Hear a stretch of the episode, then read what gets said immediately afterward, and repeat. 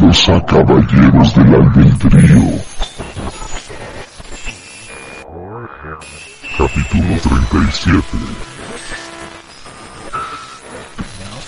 Estigmas.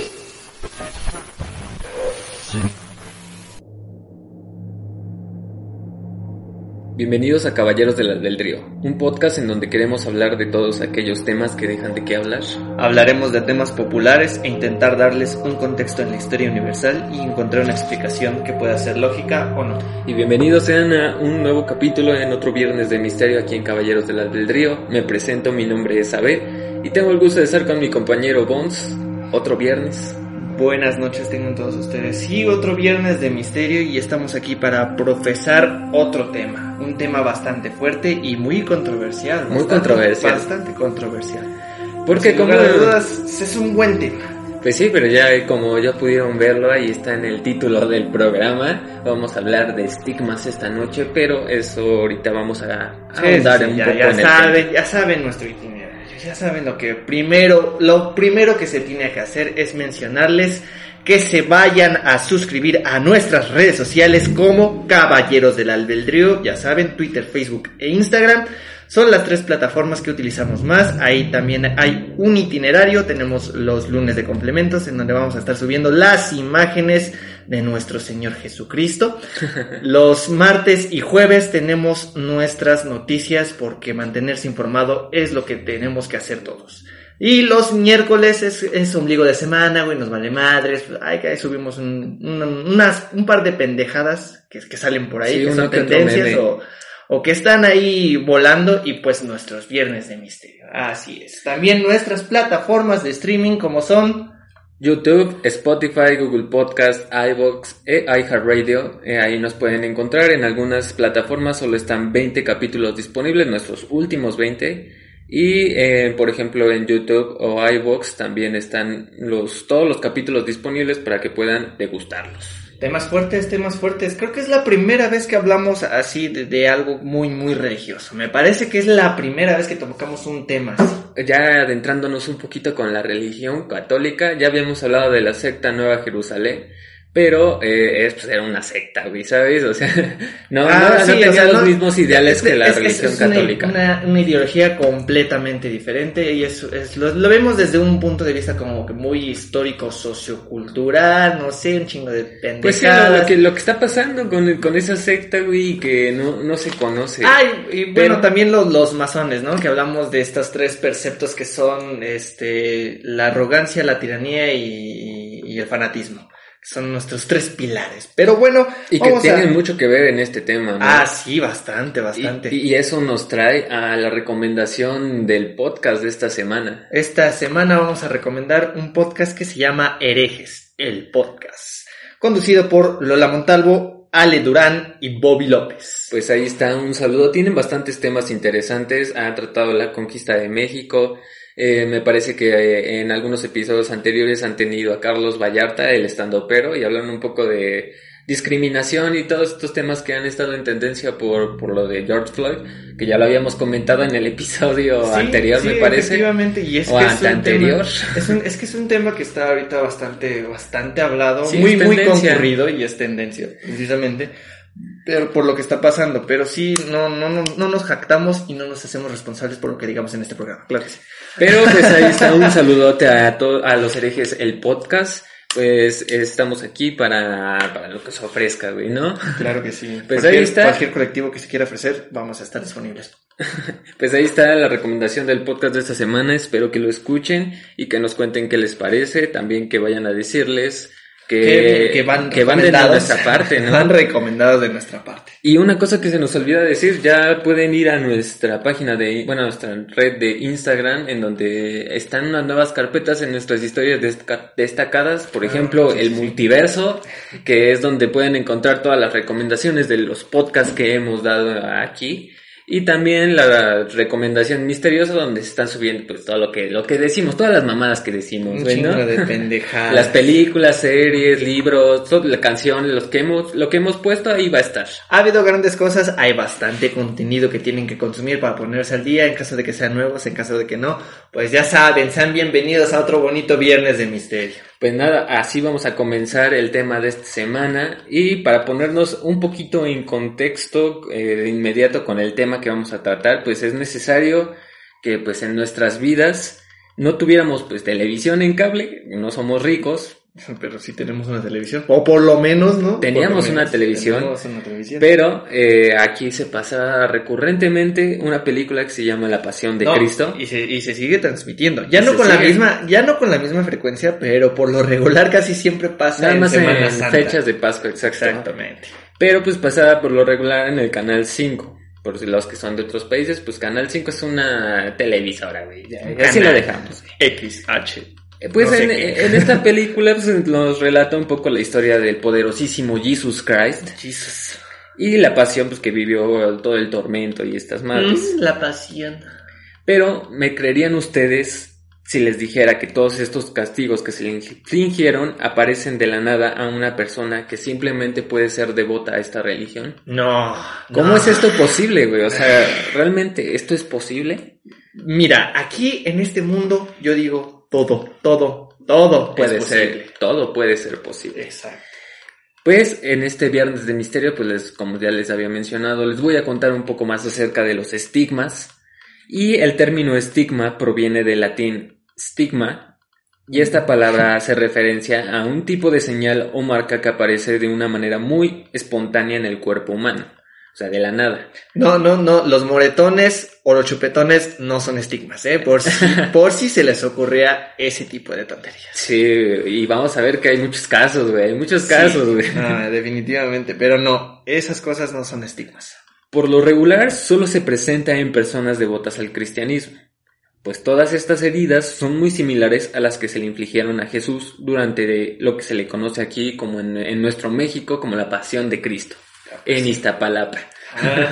que, que, que la creo pasión de Iztapalapa. que creo que la habían realizado a pesar de las situaciones que estábamos viviendo. Entonces, no, no me acuerdo bien si, si- que sí, sí hubo cierto, cierto movimiento y principalmente fue en Oaxaca, me parece, en donde festejaron pues la Pascua eh, y se hizo la peregrinación y mucho se habló de eso. Sí, mucho desmadre que han tenido muchos estados aquí en México por este tema de la pandemia. Entonces sí es un tema bastante difícil de tratar porque eh, vemos mucha, mucha fe y falta de información acerca de los acontecimientos.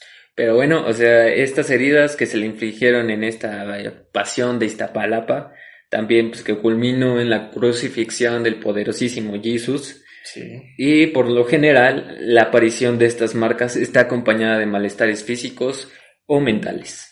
O sea, puedes eh, estar loco. Es necesario aclarar que la estigmatización tiene diferentes categorías.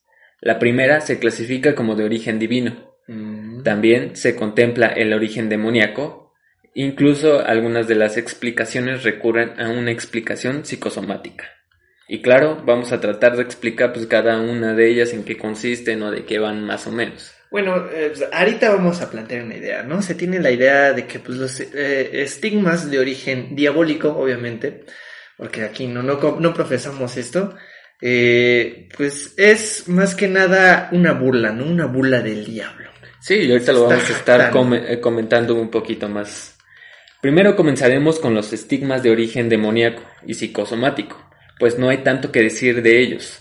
Por el origen demoníaco, en su mayoría de los casos está acompañada de una posesión demoníaca, y claro que los estigmas tienen que aparecer en los mismos lugares donde le aparecieron, donde le partieron más o menos la madre a Cristo, ¿no? O sea, Sí, ¿no? los clásicos, pero con diferencia de que el- los estigmas de origen divino mm, son tipo de señal o un milagro, así lo creen ellos.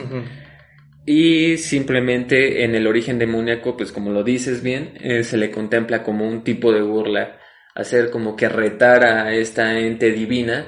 Y pues eh, es lo mismo que siempre ha pasado, ¿no? Lo que puede- se puede ver exactamente en la película del exorcista, eh, eso Ah, es. sí, e- efectivamente, lo- aparece mucho en la película del exorcista. Y bueno, viendo desde el origen psicosomático, se considera que es provocado por nuestra propia mente. Incluso a este tipo de enfermedades son consideradas como psicológicas. O sea, todo el pedo está aquí en la mente. Sí, sí, sí, no, y la mente tiene grandes poderes. Estas son provocadas por traumas o angustias que este o hay, bueno, que esta persona haya vivido. Pero también no podemos descartar la posibilidad de que puedan ser un problema hereditario. O sea, hay posibilidades, hay posibilidades, no hay nada certero, pero podría ser una, un posible origen. Sí, ¿no? Ya lo habíamos mencionado que todo es posible. O sea, sí se ve muy difícil, es más creíble que sea de una forma psicosomática porque la mente tiene la, la posibilidad de hacer grandes cosas. Eh, y que no sabemos realmente cuál es la capacidad de nuestro cerebro. Eh, sí, tiene demasiadas funciones. Es, es, es increíble cómo un, un cuerpo puede tener tanto poder en una cabeza. Exacto. Son una cabeza, güey. Es lo que único que necesita el cuerpo. Simplemente eh, viendo nuestra, nuestro funcionamiento físico y fisiológico y todo lo que tú quieras, güey, es impresionante cómo funciona, cómo el cerebro manda órdenes. Y es lo que Sí, te digo, sí, sí. todavía no descubrimos realmente todo, toda la capacidad que podemos tener. O sea, procesa sentimientos, procesa imágenes, procesa sentidos, procesa, procesa un chingo Todo, de mamadas, güey. O sea, procesa Todo, todo. todo está aquí en el puto cerebro. Exactamente. Los estigmas psicosomáticos se pueden presentar en aquellas personas consideradas como muy devotas a la religión, y en el momento en el que se encuentran rezando, pueden entrar en un estado de éxtasis tan profundo que podría crear una en nuestra cabeza una autosugestión, dando pie a que la persona cree sus propios estigmas. Se cree que en algunas de las causas para padecer de estas sugestiones pueden ser provocadas por ideas relacionadas a padecer la redención de Cristo o quieren transformarse en un signo de la redención de Cristo o simplemente promover o parecerse a, a Jesús. Güey. Jesús, sí. Sí. Su ídolo, su Sí. imagen y semejanza. Es como esta madre, ¿no? O sea, salen los chacas, güey, todos empiezan a vestir de chacas. Salen los coreanos, güey, todos quieren vestir como coreanos. Y es en, en este Sí. de rubro de... Y lo podemos ver, o sea, hay tendencias para todo, güey. Y, y también aquí la tendencia es querer ser Jesús. Mi ídolo Entonces, tiene hoyos en las manos, güey. Yo también quiero hoyos unos. en las manos, güey. Ahorita voy a conseguir unos pinches clavos y chingue su madre, güey. Yo quiero. Yo- Va- van con el tatuador de la esquina. ¿Sabes qué? Yo quiero unos hoyos en las manos bien vergas. Unas expansiones en las manos. Oye, no, eh, mira, est- estarían bien chingonas. Yo, yo, yo sí me haría un tatuaje así súper realista 3D a mí. Mira, yo, yo estuve en la cruz, hijo. Yo estuve en la pasión de Cristo. Pero, o sea, más o menos es un poquito la idea de cómo se pueden producir estos estigmas o un posible origen. No, y está, está muy cabrón porque también lo podemos ver en la cultura china, ¿no? Estos lo conocen como la entrada al nirvana. Es un estado de éxtasis total en donde te desconectas completamente de tu cuerpo. Pero sin embargo tienes cier- esa cierta conexión y puedes hacer muchas cosas este, solo con, con, con pensarlo o imaginarlo, ¿no? Y, y mira, hay algo un poco de verdad en esto porque el rezo podría parecer una técnica de meditación. Exacto. Entonces, eh, hay mucho acerca de la meditación y acerca de que es una manera de cómo puedes tú estimular la, la glándula Pineal. pineal, Sí. que es la que produce cierto tipo de drogas, güey, que luego vamos a estar comentando, güey. No, y es que, chidas. es que esa glándula es increíble. Es muy misteriosa, güey. Porque también se dice que es, es lo primero que se forma al, al momento de, de que un feto pues, se, se está creando, ¿no? La glándula pineal, que es la entrada y salida del, del alma. Y lo que nos provoca sueños, güey. Y hay un chingo de madres para lo que sirve esto, pero ahorita no lo, no lo vamos a No, comentar. y es un tema increíble, sin embargo, es un tema increíble. Pero, o sea, a- eh, al llegar en este punto con la meditación, puede que desarrolles ciertas partes del cerebro que no son ocupadas. Entonces, sí puedes, eh, ten- tienen algo Ujú. como de lógica, güey, que puedan aparecer los estigmas mientras una persona está rezando, porque puede llegar a esa parte de una meditación, a ese éxtasis, como tú lo dices, La entrada al nirvana. y simplemente, pum, ahí están, güey, tu cerebro los hizo. Sí. Pero pues esto es como que lo más curioso que se puede rescatar del origen demoníaco y del psicosomático. Pero vamos a pasar con uno de los más, este, más curiosos acerca de esto que es el origen divino. Pero los estigmas de origen divino cuentan con un poco más de información disponible. Y claro que la Iglesia Católica ha tenido que hablar de este tema desde hace siglos.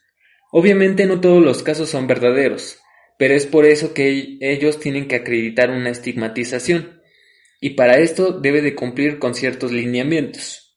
Hasta la fecha, la religión cristiana da fe y legalidad a un poco más de 300 casos de nombrados estigmatizados, güey, entre comillas. Los contactados por Jesús. Sí, güey, su mano derecha, güey, su- sus mensajeros. Yo digo que son los que tienen eh, el, el sellito de la casa, ¿no? Oye, te pongo el sellito por si quieres regresar. Ah, Ese es como el, el plumazo que te ponen a- al entrar a un bar, güey, para que no te salgas, güey. Para no volver Ya a pagar el sellé, güey, cover. Ya pagaste cover, carnal, tú entras directita al cielo. Eh, bueno, uno de estos casos curiosos con estos estigmatizados es que al menos 250 de estos pertenecen a las filas de la Iglesia Católica, obviamente. Sí. Incluso muchos de estos 250 pertenecen a la lista de los santos devotos de la religión, o sea, son parte del mazo de Yu-Gi-Oh! de la religión católica. Ah, Mira, aquí tengo mi, mi deck, güey, y, y pongo a San Antonio, güey. San Antonio en modo de ataque, eh, eh, eh, de cabeza, güey. San Antonio va de cabeza, Sí, güey. Estaría buenísimo.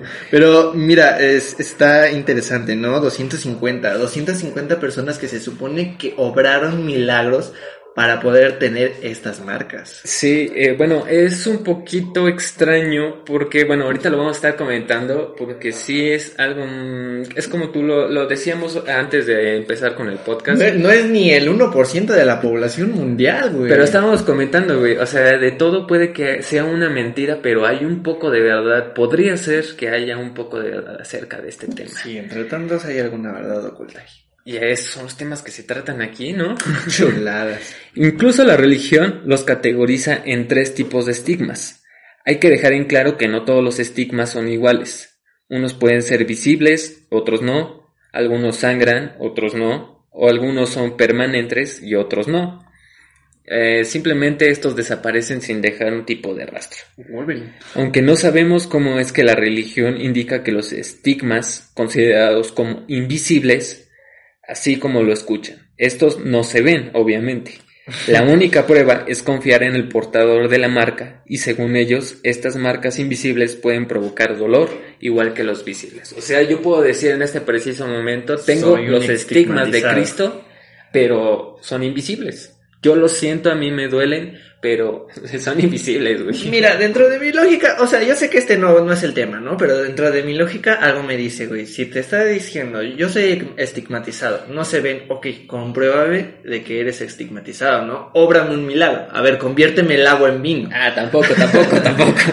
Bueno, esa, eh, esa, al menos yo como sacerdocio, sería la condición que pondría para confirmar de que eres un est- estigmatizado, que eres un elegido de Dios. Es que no es como tal que seas como que el, el elegido de Dios para poder hacer un milagro, sino son simple como marcas, güey, ¿sabes? O sea, aparecen, güey. No te otorgan ningún tipo de poder sobrenatural. Hay algunos que sí les han otorgado cierta habilidad. Hay, no, no me acuerdo qué estigmatizada, pero sí obró milagros. Era, era una monja en donde sobró milagros de, de sanación, ¿no? Que curaba enfermos y todo esto. Y ahorita vamos a Entonces- hablar de casos, güey, porque puede ser que estemos hablando del mismo caso, güey, y ¡pa, pa! Te voy a dar un pinche guante, una cachetada con guante Eh, blanco. véngase, véngase, déjese venir, déjese venir, lo estoy esperando. Bueno, o sea, vamos a hablar un poquito acerca de por qué se les, cómo se les puede acreditar a esto, ¿no? Sí. Pa- Para que se le dé un visto bueno y para que se puedan unir a la comunidad de estigmatizados a nivel mundial, los estigmas tienen que aparecer en el mismo momento. Nada de que primero sale uno y tres meses después aparece otro. Ah, es que chingón, ¿no? Ya, ya te hiciste un estigma y, y ya vienes con otro, ya te lo fuiste a hacer. A ver, Sí, ¿te tatuaste güey. con el, con el tatuador de confianza? Todos, o sea, todos deben de aparecer igualitos. Los patrones en heridas con Jesús deben ser los mismos, no puede existir una localización nueva. Ellos toman en cuenta las heridas en las manos provocadas por los clavos, aunque en este punto existe mucha discrepancia. Algunos dicen que resultaría imposible que haya podido, bueno, que hayan podido clavarlo por las manos. Los tejidos de la mano no resistirían su peso corporal. Y en otros chismes se dice que el agujero no fue en la palma de la mano, sino que fue en las muñecas. Pero eh, eh, entra en contradicción, ¿no? O sea, todo eso es muy, muy especulativo, no sabemos realmente si pasó. Pero creo que también en la Biblia la menciona, no me acuerdo qué pasaje, pero sí decía, eh, Salomón mete la, la, este, tu dedo en las llagas de mis manos. Ujú. y, y lo dice muy específico, ¿no? Las llagas de mis manos. Entonces, Eh, puede ser una pista, un indicio, no sé. Pero Podría sí ser un muy- muy- indicio, muy, pero- especulativo esa parte. ¿Cómo decirlo? Eh, resultaría imposible creerlo por esto mismo de que es muy fácil de que se pueda romper el tejido de la mano por, por aguantar el peso que estaba cargando, ¿sabes? Entonces, ahí hay muchos rumores acerca de esto, de que podría ser que el hoyo haya sido clavado en la o la muñeca. mano, sí, sí, sí. Entonces hay mucha discrepancia acerca de esto, pero no hay como tal nada confirmado, pero aún así se sigue tomando como No hay- de las manos. no existe un cuerpo. Dejando atrás todos los chismes, pues, incluido el del cuerpo, ¿Dónde está el cuerpo? continuemos. Ya que las mismas heridas deben de aparecer en los pies, justo donde lo martillaron, aparecen heridas en la cabeza provocadas por la corona de espinas, y también aparecen las clásicas heridas en la espalda infringidas por los latigazos. Y ahora que lo pienso bien, cuando yo estaba viendo esta película de la Pasión de Cristo, con la parte donde lo están latigando con esas madres que son como clavos, güey. Y No, que había- cómo le desgarra la espalda, güey. Sí, no, había uno que era bien sádico de la época medieval y eran como unos chacos en donde tiene una bola al final de, de hierro y, y madres, güey, o sea... Sí, estaba muy cabrón, asqueroso. sí, Hasta, sí, en eso- un- sí, esas sí eran, esas sí eran torturas chingonas, güey. hasta en un punto, güey, yo cuando veía esa parte de la película sentía que ya era como picadillo en su espalda, güey. No, se veía objetísimo, güey. No, y lo sientes, güey, lo ves y lo sientes, dices, ay, güey, no mames, qué asqueroso y qué puto dolor. Sí, ya era carnes para, eh, carne para tacos esa madre, güey, ¿sabes? Pero bueno, por último se le añade la herida a los costados, pues esta fue provocada cuando se pide que bajen el cuerpo de Cristo. Y antes de hacerlo, uno de los guardias romanos se decide asegurar que estuviera muerto, por lo cual clavó su, lanza en el costado izquierdo. Igual, Ay. también se especula mucho que es el costado izquierdo. el Sí, teníamos un, un serio enfrentamiento Sí. Bones y yo, porque o sea, yo digo que es en el lado izquierdo, al menos eso es lo que yo sabía, y él dice que es en el lado derecho. Ustedes díganos en qué lado fue. Y es que no, no sé, no sabemos si somos partícipes del efecto Mandela, porque sí hay mucho, mucha discordancia en este, en este sentido. Porque, Porque no tienes sabemos conocido, si- ¿no? Que, tú, que dicen que en el Sí. derecho, pero hay otros que dicen que Sí, en el izquierdo, güey. Entonces, no, no sé quién, quién diga la verdad, güey. Y es que precisamente hay un chingo de religiones que se han basado en, en esta historia y pues, yo creo que le, le quisieron dar su sellito, ¿no? Pues tú estás en el derecho, yo quiero el izquierdo. Pero, o sea, sí va a ser como que un punto también de discrepancia y espero que nos ayuden ustedes a descubrir de- en qué lado le picaron la panza, güey. güey. Pero bueno, o sea, estos son algunos de los de los símbolos que o, es patrones, decirlo de otra forma, patrones que se aparecen en el cuerpo para cumplir la estigmatización. En algunos casos se les llega también a acompañar con lágrimas de sangre, güey, que Ay, también está muy curioso. cabrones, Las lágrimas güey, de sangre. Este, no, no me acuerdo si, si vi algún video por ahí de, de alguien que sí estaba sangrando sangre, se ve sangrando sangre, Sangrando no, sangre, güey. no, llorando no sangre, traficando rimas. sangre por sangre. No, pero o sea, sí. eh, ah, también había videos de, de una imagen, de una imagen, de una De la figurilla. madre, güey. de una figurilla de, de, de, de barro o de porcelana que estaba llorando sangre. Entonces, sí están bien brutales. Ah, hay casos, güey. Hay estatuas, por ejemplo, que es la Pascualita, güey, que de Ciudad Juárez. Ándale. E- Este pedo, güey, de que se siente como te sigue y que hay rumores, güey, de que desaparecieron a la real, güey, que la implantaron por otro muñeco que no, que no es la real. Entonces, ahí lo vamos a estar tratando en próximos programas, especulaciones, especulaciones. Pero bueno, o sea, estos son algunos síntomas, ya se los mencioné. Y a todo, bueno, vamos a iniciar con una pregunta, ¿no? Y a todo esto, ¿por qué la iglesia tiene tantos criterios para confirmar que los casos de los estigmatiz- estigmatizados son reales? O sea, ¿por qué? Y es extraño, ¿no? Porque lo que, lo que profe- lo profesa esa, esa, bueno, lo que profesa la religión es, ten, ten fe, ¿no? Aunque no lo veas, eh, es real. Si pero, tú o tienes sea, fe, Pero, eh, y, y es lo que ellos, es lo que ellos no hacen. O sea, te ponen, no, a ver, demuéstramelo y, y que sea real. A ver, quiero ver, ¿por qué? ¿Por pues, qué? pues vamos a tener la respuesta a esto, güey. Porque resulta que para poder dar fe y legalidad de lo que está pasando, no pueden permitir que otros charlatanes les quiten la chuleta. Y para esto se unieron en la búsqueda de la verdad, teniendo como resultado 14 elementos importantes que pueden afirmar la autenticidad de los estigmatizados. Claro, porque eh, los estándares de calidad son importantes. Ya lo vieron. ahí qué pedo, güey. checa ese desmadre, güey. Sí, o sea, mira, ellos ni siquiera este tienen conocimiento de o no tenían conocimiento de estas personas hasta que llegaron y decir, a ver, pues demuéstrame que es verdad, ¿no? Pero pues yo creo que como se fueron dando los casos, fueron viendo cierto patrón y de ahí sacaron, pues no, tienes que tener esto, esto y esto y esto para realmente comprobar que eres un estigmatizado. Pero me los traes, ¿verdad? Me los traes. un a huevo, a huevo, a ver, ¿cuáles son? Traigo los 14 puntos y los vamos a mencionar.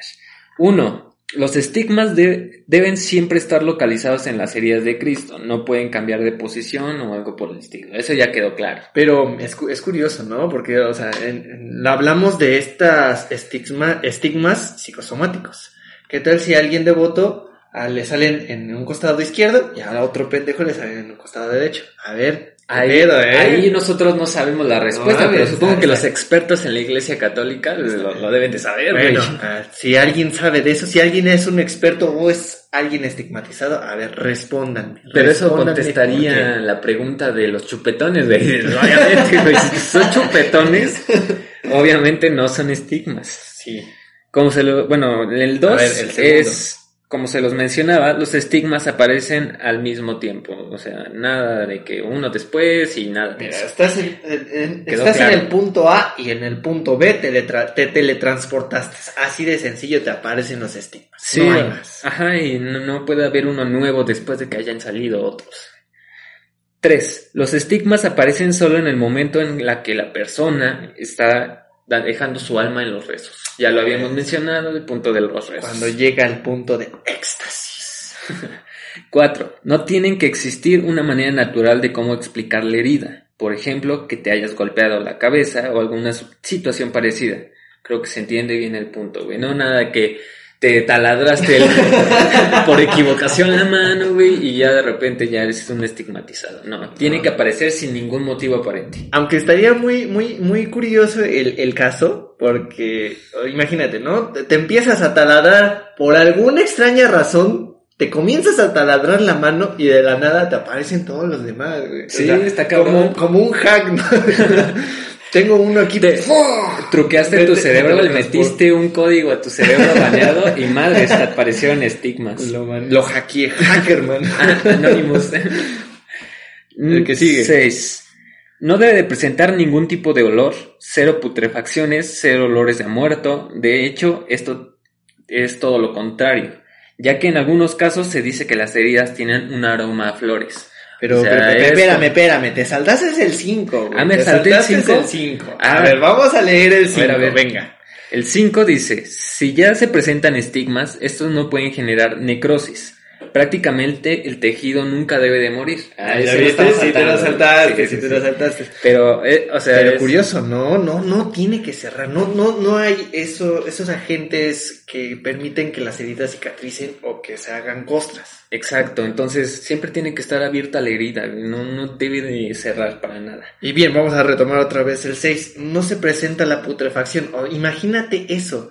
No sana, pero tampoco se pudre. Sí, o sea, no tiene que presentar ningún tipo de aroma, o sea, tiene que estar totalmente abierta la herida, güey. Si, o sea, si no cierra, o sea, no hay putrefacción, güey, ¿sabes? Y me recuerda mucho no a, a este juego de Mortal Kombat en donde aplicabas un código y, y aparecía sin extremidades y sin cabeza. Y durante todo el juego las extremidades estaban sangrando, güey. Exacto, güey. Ese, ese es el claro ejemplo de cómo debe ser un estigma, güey, ¿no? Y el aroma a flores sí, porque en la Biblia se menciona que pues la sangre de Cristo olía bonito, olía a flores, a rosas. Y claro, o sea, hay muchos casos de estigmatizados, pronto los vamos a estar tratando porque están bastante largos, hay mucha historia acerca de estas personas, pero sí, y se menciona, hay muchos testimonios, supuestos testimonios de que exactamente las heridas expedían un olor a flores, era como un este aromatizante de, de carro, güey, ¿sabes? Sí, bueno, y, y en este caso ustedes no lo pueden oler porque lo están escuchando.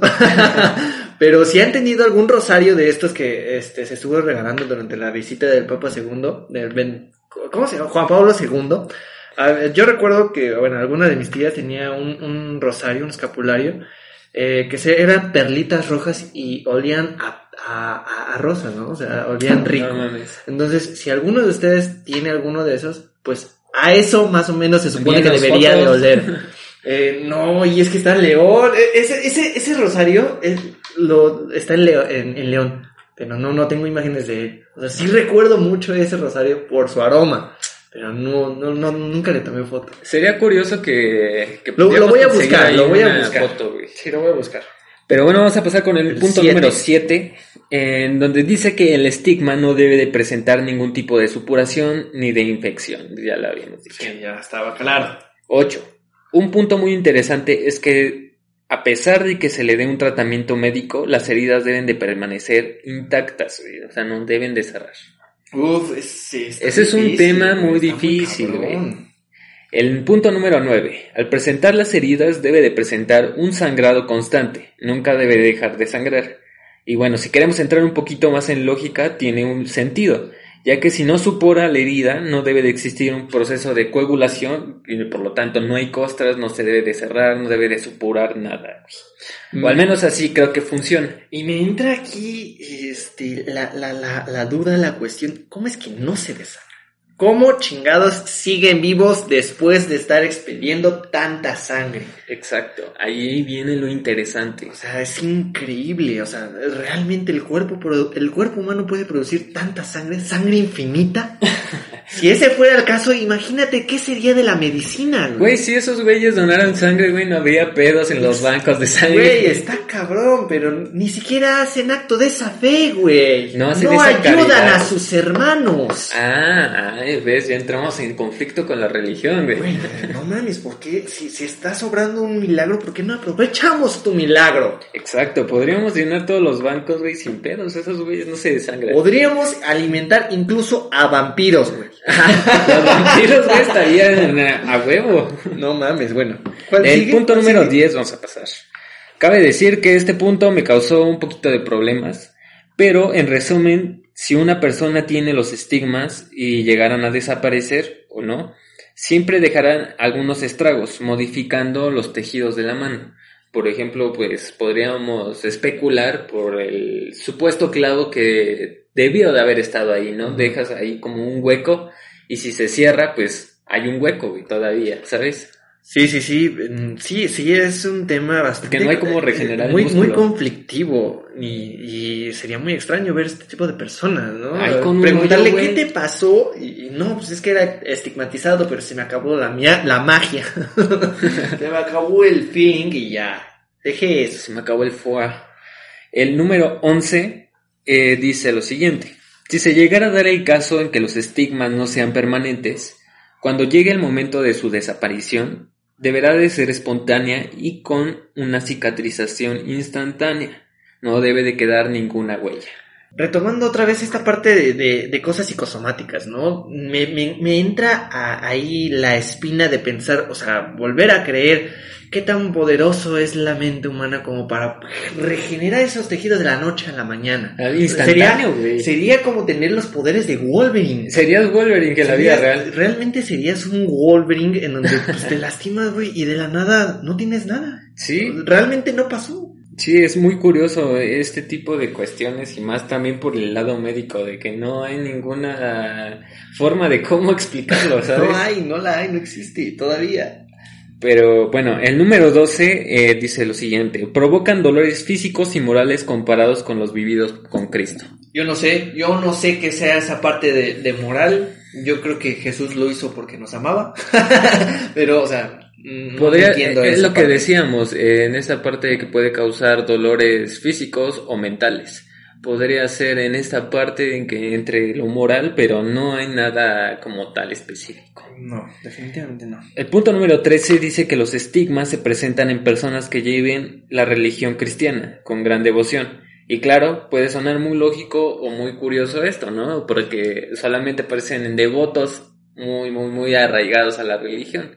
Obviamente no le va a parecer a cualquier persona. Eh, sí, y está, está muy cabrón, porque imagínate si le apareciera a cualquier persona, mm, volvemos al mismo, no habría menos del 1% de la población mundial. Serían muchos más. Yo diría que eh, por lo menos debería ser eh, entre el 1 y el 10% de la población mundial que, que fuera estigmatizada, pero no.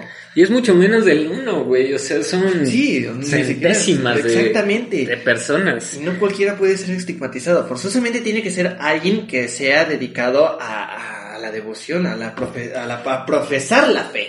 Y bueno, va- va- vamos a pasar con el último, el 14. Porque dice, bueno, a mi parecer este fue como el más chingón de todos.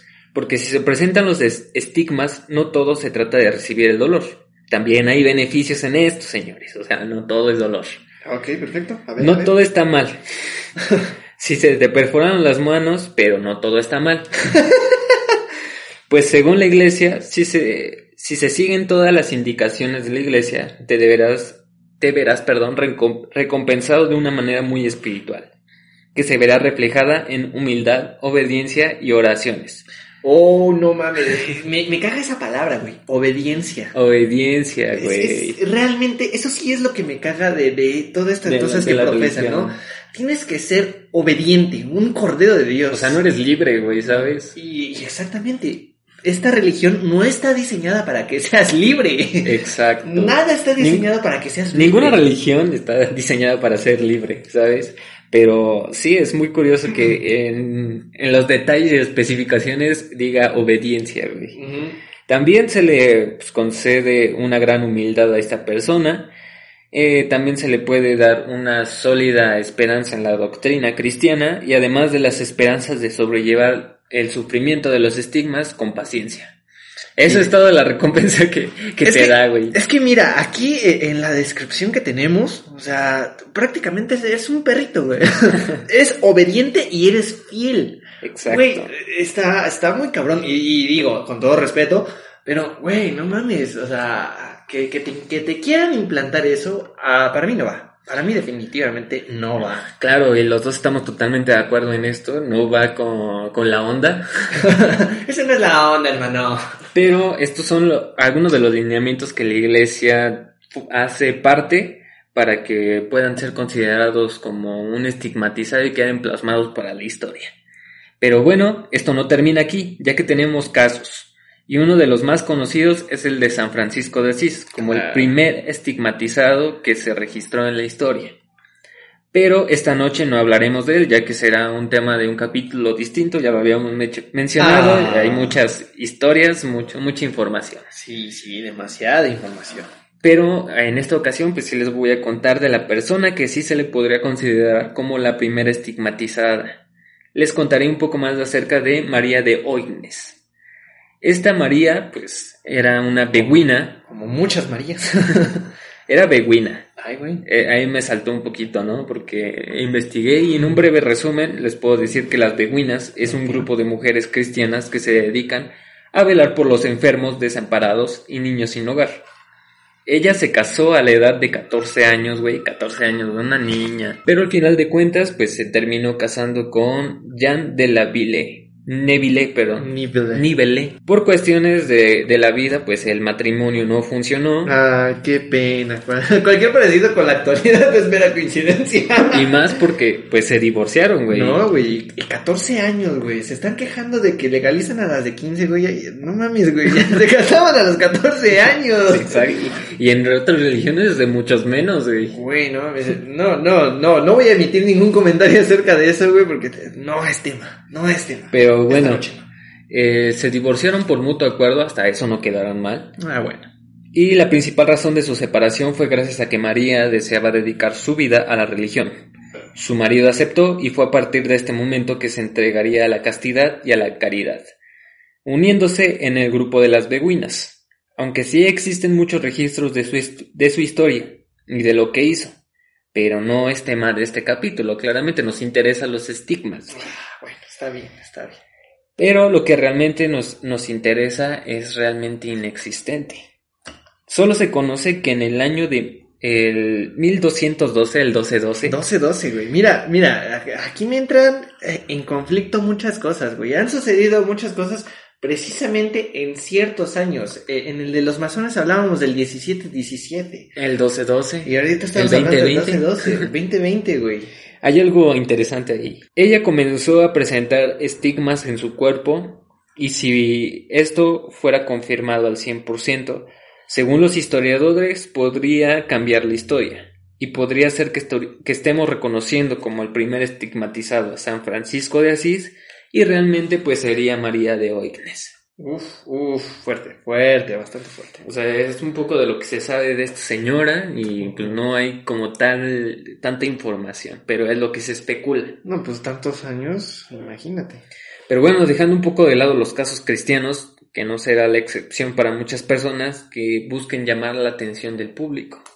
Y con ello el dinero, claramente. Claro, pues es, es, es- es a lo que aspira la mayor gente. Claro. Pero, pues es obvio que hasta entre los estigmatizados existen muchos casos que han sido declarados como completamente falsos. Y ahora les contaré un caso, o sea, también les voy a dar la otra visión. que no- A ver, Y esto- falsos profetas. Y, y el caso falso, güey, pertenece a Magdalena de la Cruz, o también conocida como la monja endemoniada. Opa. ¿eh? y ya vemos por qué es falso. Es uno de los ejemplos de una supuesta estigmatización falsa. Ella nació en Córdoba en el año de 1487. Fue monja franciscana del convento, de Santa Isabel de los Ángeles. Durante su infancia comenzó a percatarse de diversos sucesos místicos que pasaban a su alrededor. Podía ver y hablar con personas que nadie más veía, tenía apariciones de la Virgen y como habilidad especial hablaba un perfecto latín. O sea, de la nada, güey. Güey, yo quisiera tener esas habilidades. Yo quería esas habilidades. Sus padres estaban asombrados por los dotes y fe de su hija, hasta que una noche comenzaron a escuchar ruidos del lugar donde dormía la niña. Sorpresa a la que se llevaron al entrar y ver a su hija tratando de crucificarse como el mismo Cristo para poder sentir su dolor. Y ese pedo estaba acá mental, güey. Güey, está cabrón, güey. Este fue el parteaguas que orilló a los padres a dejarla en un convento, del que después se convertiría en una de las mejores. No mames, güey. Sí está, está, está muy, muy, muy brutal esta parte, ¿no? De que Se estaba crucificando, que güey. quieras crucificarte. Y, y, y cómo lo vas a hacer tú solo, ¿no? O sea, Sí, muy esa- difícil. Esa, esa es, esa es la, la, la verdadera pregunta. ¿Cómo lo vas a hacer tú solo? Vas a primero clavarte los pies, luego una mano y luego ya tienes clavada una mano, güey. ¿Cómo te vas a clavar la otra mano? Exacto. Pero, o sea, es algo impresionante, al menos de mi parte. Si yo veo a mi hija, güey, la meto a un psiquiátrico, güey. Llegó a tal punto su fama que los reyes de España pidieron específicamente su ayuda. Ella debía de bautizar a su hijo Felipe II. Mm. Cuando llegó el día, ella arribó a la parroquia. Cuando estuvo dentro, se le dio la hostia. Ella se encontraba a unos metros de la mesa del sacerdote. Levantó las manos y de pronto comenzó a levitar la hostia. ¡Hostia! ¡Hostia! Hasta llegar a sus labios como si nada. Todos en el lugar quedarían atónitos. Y esto provocaría que su fama creciera como la espuma. ¡Hostia! Carajo. No mames. Tenía poderes telequinéticos. Increíble, increíble. Algunos investigadores encontraron algunas crónicas, en donde relata cómo todas las noches la visitaba una paloma. Espera un momento, yo te conozco. No sé, no sé, tal vez te he visto en algún lado. Me haces Te me haces conocido. conocido. y justamente después de una de esas visitas, ella sorpresivamente se dio cuenta de que había quedado preñada por la paloma. Muy Mm. curioso. Ah, ay, güey, yo he escuchado ese relato, güey. No sé en dónde he escuchado ese pinche relato. Sí, la verdad, como que se me hace conocido. Sí, sí, sí, a ver. Y a pesar del escándalo que eso provocaría, ella continuó con el embarazo. El niño nació y fue puesto en sociedad sin ningún problema. Ah, bueno, bueno, está bien, está bien. Lo que a ellos les parece un poco curioso es que el bebé, después de ser presentado ante sociedad, desapareció de una manera inexplicable y no existía ningún registro del niño. Hostia, hostia, hostia. No es la historia de Jesús, ojo, eh. Ay, mira. termina peor, güey. Termina peor, o sea, desapareció. Estamos hablando de que ascendió con los dioses del Olimpo. Igual que el cuerpo de Jesús, güey, desapareció. Ah, sí, eh. Pero, Cuidado. bueno, esto no se salva de tener diversas teorías. Una de las más fuertes indican de que todo esto fue un espectáculo provocado por Magdalena, Y el desentendimiento de la iglesia pues era un factor que jugaba mucho. Claro, la iglesia siempre metiendo sus narizotas. Pues esto era solo una cortina de humo para ocultar una supuesta posesión demoníaca dentro de sus filas. Hay muchos relatos acerca de esto. En una ocasión varias monjas del convento cuentan cómo su habitación aparecía llena de cabras negras, como si fuera parte de, por arte de magia, ¿no? Como si aparecieran así, güey. No mames. No sabían la manera en cómo las metía a su cuarto. Cu- y cuando le preguntaban sobre cómo coño metía las cabras a su cuarto, la única respuesta que tenían es que eran almas en pena que venían del purgatorio y le estaban pidiendo una limosna. Ay, qué O sea, hasta eso era caritativa. Qué bonito, las ovejas negras del rebaño. Y bueno, o sea, está bonito ese relato, ¿no? Querer ayudar a, a los perdidos, a las almas perdidas. Ajá. Pero mira, es- es- Muy curioso unas- que sean cabras, güey. Son unas pinches envidiosas las otras monjas, güey, porque no tenían sus poderes. Sí, siempre hay envidia en todos lados. Pero bueno, mientras sucedía esto, comenzó a padecer de una enfermedad muy grave. Cayó en cama bajo el cuidado de las monjas, y entre rumores se seguía comentando su caso. El número de personas que dudaban de su credibilidad eran más de la que la seguían. Comenzó a entrar en presión por lo que sucedía. Sin embargo, era el momento de conocer toda la verdad. Una tarde, un sacerdote llegó a su dormitorio. Supuestamente solo rezaría con ella un momento. Hey, vamos a Claro. rezar. Vamos a rezar, pero, ¡Ay, Dios! pero no fue así, muchachos, claramente. Comenzó a practicarle un exorcismo. ¡Madres! Más sorprendente. Comenzó a comportarse de una manera muy extraña y pues la entiendo, güey, claramente. Claro, claro. Pues imagínate que estás enfermo y de pronto entra un cura y te empieza a aventar agua bendita, güey, tratando de cogerte, güey, ¿no? Entonces, ¿qué, qué pedo, güey? Si te sacas de onda. Obviamente, güey, obviamente. ¿Qué pasó ahí? ¿No que ibas a rezar, papá? Pero pues, a todo esto que le hizo el exorcismo, pues no pudo soportar la presión o el desmadre que estaba haciendo el sacerdote y pues sucumbió ante esto. Y comenzó a contar todo. La mayoría de los sucesos que tuvo desde niña estaban truqueados por ella. Güey, pero qué habilidad, qué habilidad, no solo incluso para hacer milagros, para mentir, güey. Y mentirles a todos, al rey de España, güey. No le mentiste a cualquier persona, le mentiste a la mayor autoridad en aquel tiempo. Sí, güey. Eso merecía hoguera. Claro. Hoguera, claro que sí. que le corten la cabeza. Pero bueno, el rumor comenzó a correrse por todo el convento y es de esperar que tendría un castigo. Como aún perduraban los tiempos de Inquisición, estaban, estaban dispuestos a otorgarle la pena máxima. Sin embargo, se les ablandó un poco el corazón y solo decidieron obligarla a reconocer frente a todo el pueblo que los milagros que supuestamente había realizado eran una farsa. Como condición para perdonarle, se le eh, condenó a recibir el desterro- destierro de la ciudad de Córdoba, donde nació, y sería recluida en el convento de Santa Clara. En ese lugar recibiría un trato muy malo por las demás monjas. La consideraban como indigna y la formaban al final del coro. O sea, lo peor para ellas, ¿no? Ay, no. Yo estoy al final del Qué coro, tristeza, güey. Además- De- No, güey. Está culero. Sigue, güey, sigue, sigue. Además de que la obligaban a recostarse en el piso mientras las demás le pasaban por toda la espalda. Güey, es un masaje. Un spa. Un pinche tacón en tu médula espinal, güey. Eso es un mensaje. Ah, no mames. Masaje, güey. Al final de cuentas, las narices de la Inquisición terminaron con todos los registros de los milagros o la vida de esta monja, y fue así que quedó catalogada como la monja endemoniada. Así, así de simple. Sin lugar a dudas, es un caso muy triste. Pero bueno, al final de cuentas, esto es de lo que se tiene registro. Hay más casos conocidos como el del Padre Pío Mm. o Giorgio, no- Giorgio Bon Giovanni, que estoy por 100% seguro, mejor dicho, de que estarán en este programa porque sí son este, unos casos pues muy peculiares, ¿no? Pero al final de cuentas, pues estos son algunos de, las, de los casos que se suman a las listas de farsas de estigmatizados. güey. Malditos mentirosos siempre van a estar buscando fama, fe y dinero. Pero a este grupo de estigmatizados se le, que se expandió por el mundo también llegó a México, güey. No jodas. Y pues No es la excepción de que haya casos aquí en No, y por, no por nada este Juan Pablo II dijo México siempre fiel y es el país y, efectivamente Y los no más es, devotos, güey. es, es el país con mayor el mayor número de devotos. Claro, pero este caso es de Elizabeth Sánchez García. Ella era considerada como la supuesta primera estigmatizada en el país. Era proveniente de la hermosa Iztapalacra, güey. Cualquier coincidencia, pues no, es mera coincidencia, güey. Iztapalapa, Iztapalapa fea hasta la muerte. Pues ahí güey. tienen la pasión de Iztapalapa, güey. Pero según ella cuenta que las heridas le aparecieron mientras ella realizaba su oración. Cito, vi llorar sangre a la Virgen María. Le pregunté, Madre querida, ¿qué va a suceder en México?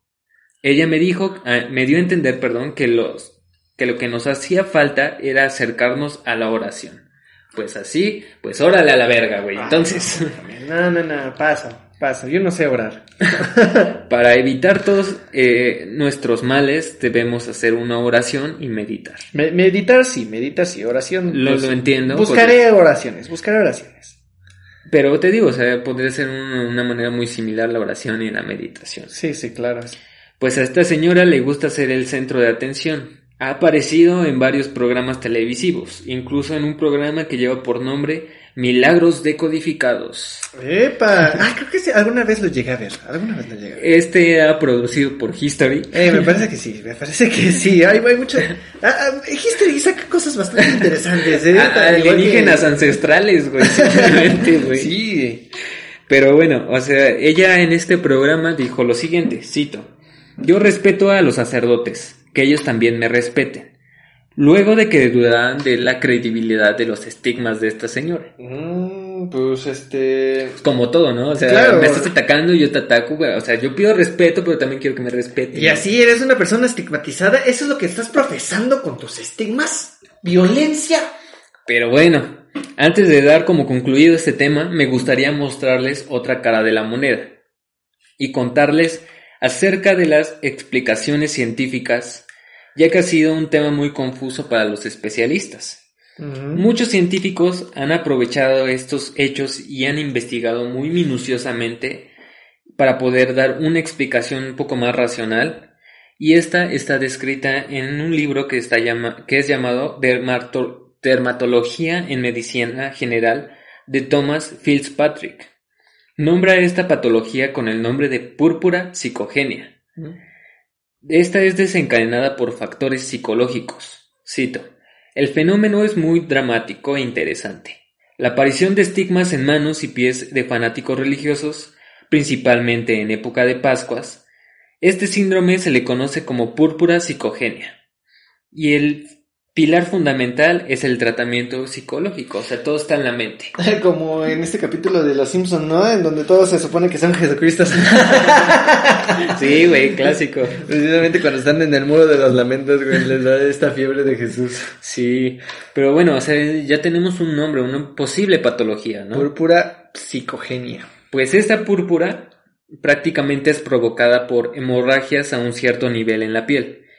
Pues ya sabemos Sí, que sí, la piel tiene ciertas capas, entonces a una cierta capa es donde comienza este sangramiento. Eh, estas hemorragias pueden tener forma puntiforme, alargada o en forma de moneda, aunque como ya se dijo, el tratamiento más factible es por medios psicológicos, y esto lo convierte en una tarea titánica, pues el principal problema pues son siempre las personas, ya que no les gusta admitir que tienen este tipo de trastornos o que pueden llegar a tenerlos. No, claro, y sin, sin lugar a dudas ellos no tienen la, per- la percepción de que están mal, ¿no? Sino que tienen la percepción de que son elegidos y que son de origen divino.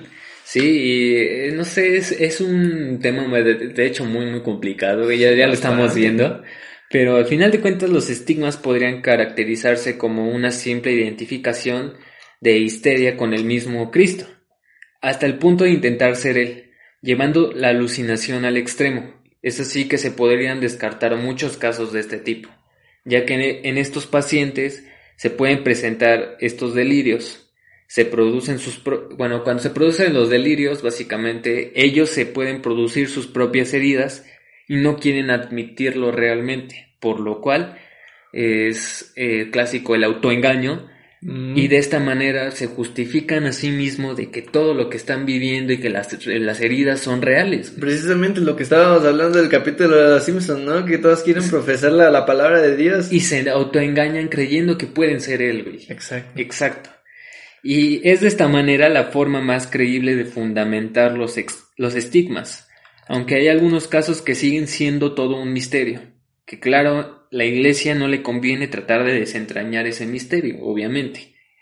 Y esto es porque no le conviene que uno de los fenómenos más importantes para seguir, bueno, que este fenómeno que es demasiado importante para ellos, eh, se convierta en algo que pueda provocar que sus adeptos pues eh, se salgan de la religión, güey. Sí, o sea, lo hablábamos eh, diciendo esta parte de lo que busca la religión es mantenerte fiel y obediente. Es lo único que ellos están buscando. ¿Por qué? Porque tú eres la mayor, este, la mayor inversión. Sí, o sea, claro. eh, tú eres, tú eres el que le está generando la riqueza a, A, este tipo de instituciones. a una, una institución, precisamente. Pero bueno, ese fue el tema de estigmas. eh, como ya se los dije, vamos a seguir tratando estos, pero con un casos ya concretos. O sea, ya dimos con que las bases ya sabemos de qué se trata, ahora sí vamos con los casos reales. Vamos a hablar de unos estigmatizados. Yo creo que sí, ese de Francisco de Asís eh, va a ser el primero, no sé. Ah, Vamos a Ahí poner lo la vamos a discusión. estar viendo. Vamos a, a poner a votación en nuestras redes, así que esténse al pendiente de cuando vayamos a, a subir ese capítulo.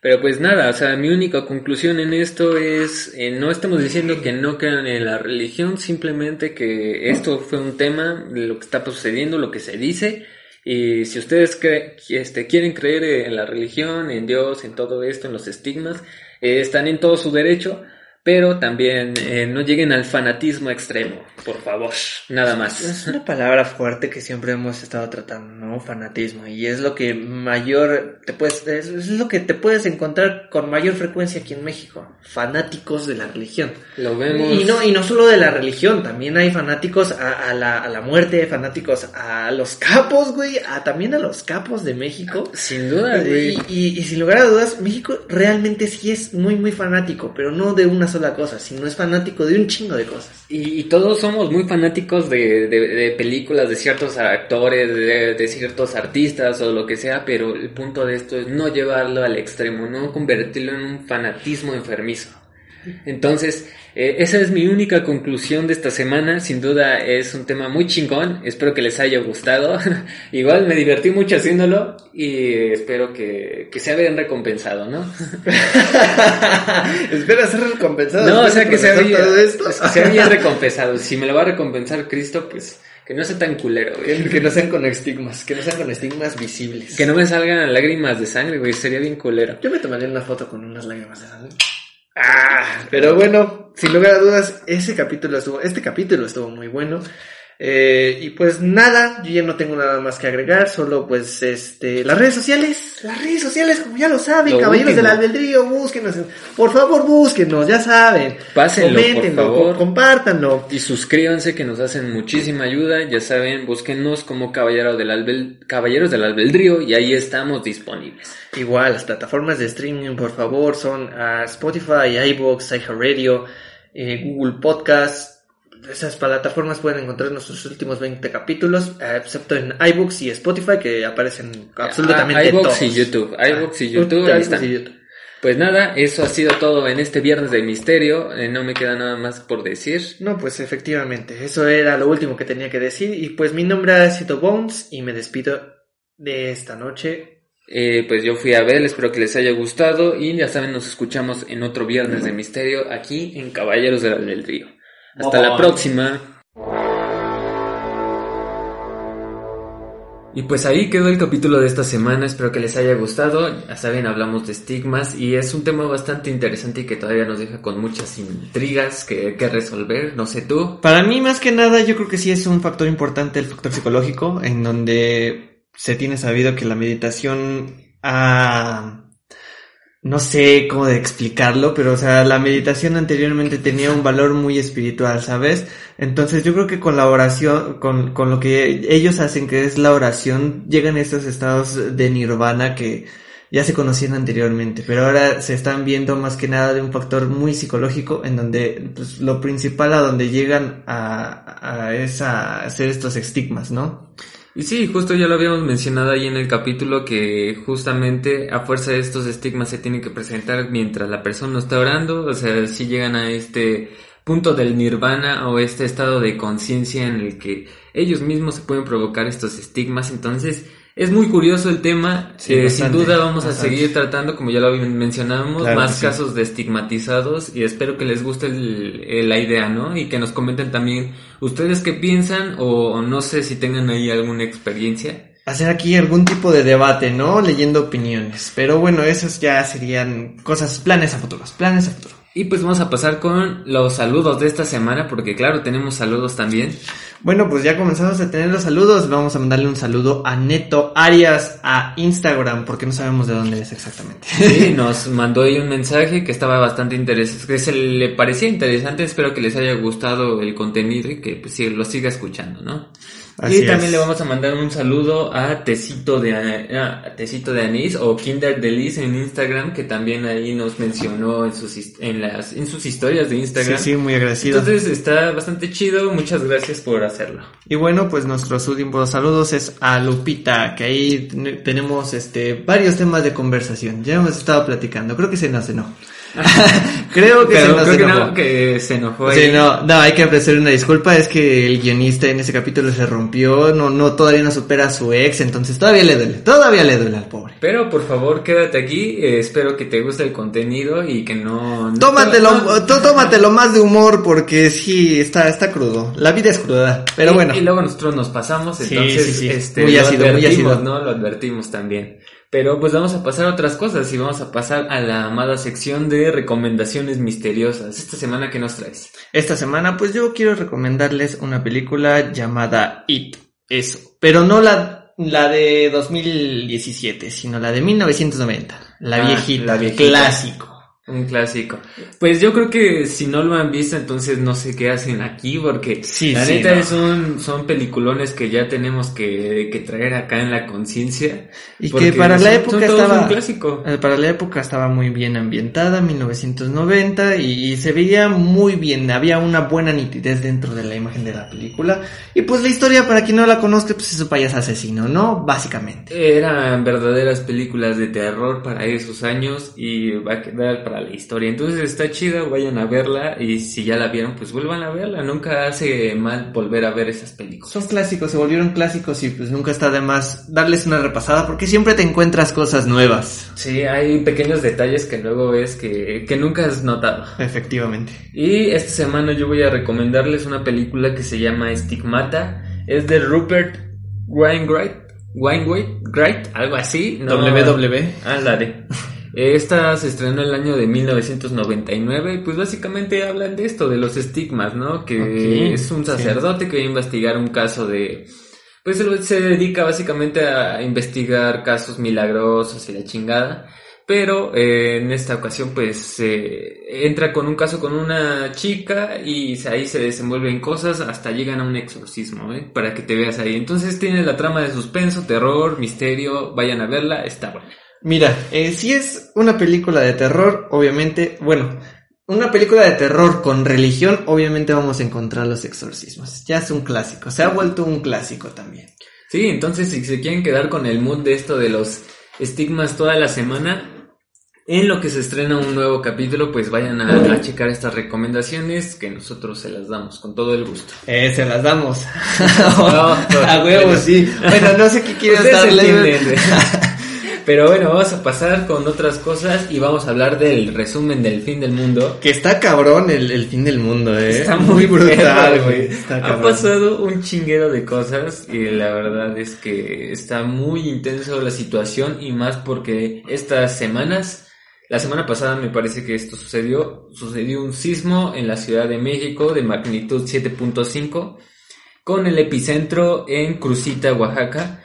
Pues esto activó los protocolos, esto fue en la mañana, no sé si tú lo, tú lo viviste, Mira, yo sí lo viví. Yo lo que viví fue un sueño que duró como hasta las doce y media, güey. Entonces, no, yo estaba, arrollaron, dor- güey. yo estaba dormido, güey, no me enteré, güey, hasta mucho después que no había luz y dije, ¿Qué pedo? ¿Qué pasó? Y tembló. Y tembló y yo así de, ah, mire, me voy enterando como por las 3 de la tarde tembló. Ah, cabrón, bueno, Sí, pues, estuvo, pedo. estuvo muy cabrón. Bueno, yo lo viví, eh, estaba desayunando, me parece, pero cuando empezó el temblor, pues no, como que no te das a la idea, güey. No sabes qué pasa. después de que se empieza a mover todo, dices a la verga. Sí, vámonos". empie- empiezas a decir, ay, güey, no mames, se me bajó la presión. Sí, pero realmente no estuvo tan intenso como otro, el del 2017, que ese sí lo vivimos. Ah, ese es tu cabrón. Pero eh, sí tembló, eh, se activaron los protocolos en la Ciudad de México, igual este Protección Civil salió a revisar estructuras, edificios y de hecho pues sí hubieron algunos daños en algunas alcaldías, como en Iztapalapa, La Cuauhtémoc, Benito Juárez y Gustavo Madero. Pues ya por sí ya habían sido afectadas Por el en el sismo, 2017, efectivamente, por el sismo. Entonces- y nada más lo que vino a hacer este, este movimiento, este nuevo movimiento fue a, a volver a dañar esas estructuras que todavía ni estaban en rehabilitación. Y fíjate, incluso eh, tuvieron que desalojar un hospital en la alcaldía de Tláhuac porque Ah. también recibió algunos daños. No solo el hospital de Clavo también lo evacuaron, también hubo otros hospitales dentro de la ciudad que también los evacuaron. Entonces, de- me imagino que en ese momento, oh, puta, güey, qué brutal es el trabajo de, de alguien que está en la medicina, güey, de enfermeros, doctores, todos ellos, güey. Sí, Ve cómo se, la rifan sacando a todos los enfermos, por, solo por preservar sus vidas. Está Sí, muy está muy fuerte, entonces hay que apoyarlos porque la verdad el fin del mundo está muy cabrón y, Sí, y no brutal, sabemos eh, brutal. no sabemos en qué momento nos pueda tocar un sismo de estos o cualquier otra cosa. Pero mira, qué curioso, ¿no? Yo en el fin del mundo ni enterado. Pero ¿qué nos traes esta semana? Pues yo efectivamente te traigo una noticia que podría ser la explicación a este suceso. Si recuerdas el movimiento cómo se presentó, ¿no? Sí. Bueno, yo lo vi por videos porque ya te dije que estaba dormido. Ah, pero claro. fue de izquierda a derecha, no fue como el anterior, que fue este. Trepidatorio. Este fue más oscilatorio. Pues la posible explicación a esto fue que se presentó una anomalía magnética que se extendió de Hawái hacia China. Y no solo eso, el campo magnético se desplazó hacia atrás y hacia, hacia adelante, como, justamente como el movimiento que tuvo pues eh, en el temblor.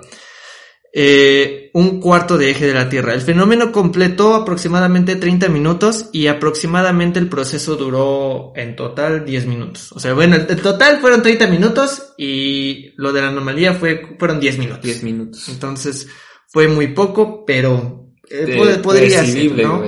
Fue muy percibible. Bueno, los científicos también pudieron detectar esta anomalía en el poro sur, o sea, la Antártida. Sí. Actualmente, aún, ah, bueno, junto con todo esto, el Sol se encuentra en un estado muy tranquilo, que incluso podría decirse que no encontra, que, que no, no se ha encontrado el más mínimo profundo en la actividad solar en el siglo. ¿Qué quiere decir eso? Pues bueno, que en el siglo es la más baja actividad que ha tenido el Sol. Anteriormente, este siglo se tenía registrado en 1950 y 1715, que fue la actividad mínima del Sol que anteriormente tuvo. Para confirmar esta teoría, fueron necesarios los datos del satélite climático Deep Space Climate Observatory, por sus siglas en inglés DSCOVR, qué difícil, y la Administración Nacional Oceánica y Atmosférica de los Estados Unidos, NOAA por sus siglas también. No mostraron un aumento en la velocidad del viento solar u otros factores que pudieran explicar esta perturbación, porque la posible perturbación de este campo magnético que tuvo primordialmente fueron los vientos solares, que es dentro de esos vientos solares sabemos, sabemos que expulsan rayos X, rayos gamma, los otros tipos de, de onda, ¿no? Los otros tipos de rayos. los otros tipos de rayo McQueen. Pero sí, o sea, esa era la explicación inicial, ¿no? Esto, estos vientos solares también repercuten dentro del campo magnético de la Tierra, pero como ahorita el, el Sol se encuentra en un mínimo de actividad, no puede ser la explicación actualmente. Entonces debe ser algo más. Y junto con ello también encontraron que el Sol eh, no, en el Sol no solo se encuentra helio e hidrógeno para su, su fisión, sino que también hay otro elemento mucho más pesado para que este se llegue a, con- a concretar como una fusión nuclear, como la conocemos. Esto se sabe gracias al experimento eh, Veroxeno, algo así me parece, bueno, déjame lo busco, ah, Bori- Borixeno, Borixeno. Borixeno, así se llama este experimento, en el que invirtieron, bueno, virtieron en un balón de nylon los mismos gases que son eh, el helio y, y el hidrógeno. Entonces vieron su, cómo fue su comportamiento a través de sensores y pudieron encontrar incluso otro elemento mucho más liviano y que se encuentra durante, bueno, se encuentra en todo el espacio, incluyendo la Tierra.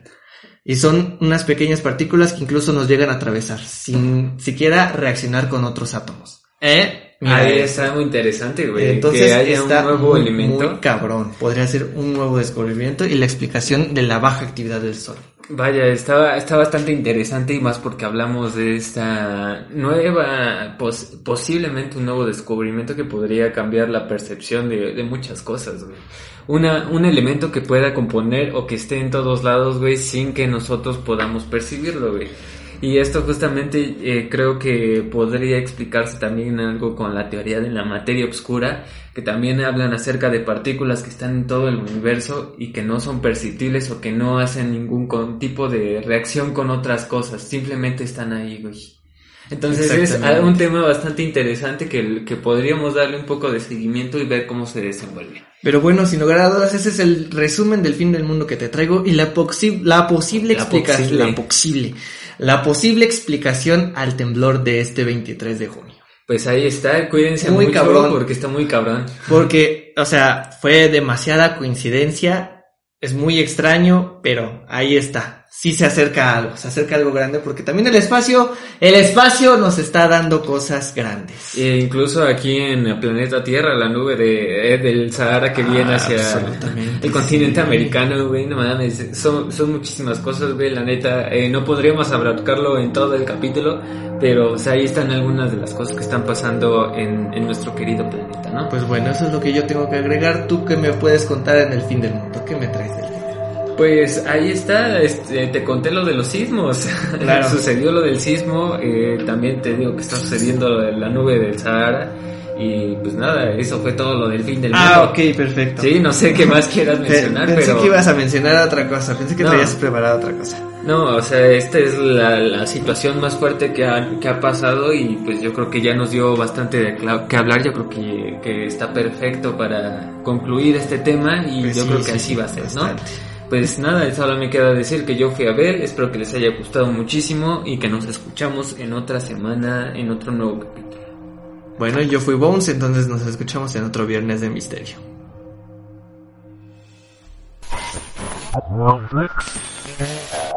Hasta la próxima.